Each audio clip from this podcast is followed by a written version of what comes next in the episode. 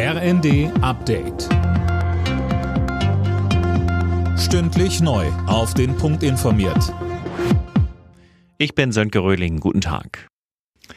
Die Vorsitzende der Gasexpertenkommission Grimm dämpft die Erwartungen an die Gaspreisbremse. In den Funke-Zeitungen stellt sie klar, dass auch mit dem Instrument weiter Gas gespart werden muss. Mehr dazu von Tim Britztrup. Gas wird deutlich teurer bleiben als vor dem russischen Überfall auf die Ukraine. Die Expertenkommission könne nicht so tun, als sei nichts gewesen, sagte Grimm. Sie findet es wichtig, dass weiter Gas gespart wird. Den größten Anreiz dafür sieht sie bei einer Einmalzahlung. Aktuell beschäftigt sich die Kommission mit mehreren Modellen. Die Wirtschaftsweise kritisiert allerdings den enormen Zeitdruck. Die Kommission hätte man schon vor Monaten einsetzen können, sagte sie.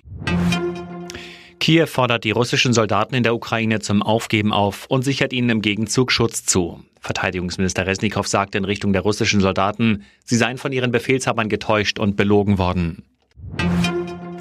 Angesichts der russischen Atomdrohungen warnt US-Präsident Biden mit drastischen Worten vor der Gefahr eines Nuklear-Armageddons. Die Einzelheiten von Anne Brauer. Joe Biden hält das Risiko einer nuklearen Apokalypse für so hoch wie seit der Kuba-Krise vor 60 Jahren nicht mehr. Der US-Präsident meint, Putin macht keine Witze, wenn er mit dem Einsatz von taktischen Atomwaffen, biologischen oder chemischen Waffen droht. Das Weiße Haus hat immer wieder in Richtung Russland klargemacht, dass ein Einsatz von Atomwaffen schwerwiegende Konsequenzen haben würde. Wie die aussehen könnten, dazu schweigt Biden aber bisher. Nach dem Pilotenstreik gestern ist der Flugbetrieb bei Eurowings heute der Airline zufolge wieder nach Plan angelaufen. Das dürfte unter anderem viele Urlauber Schleswig-Holstein, Hamburg und Mecklenburg-Vorpommern freuen. Da starten die Herbstferien. Alle Nachrichten auf rnd.de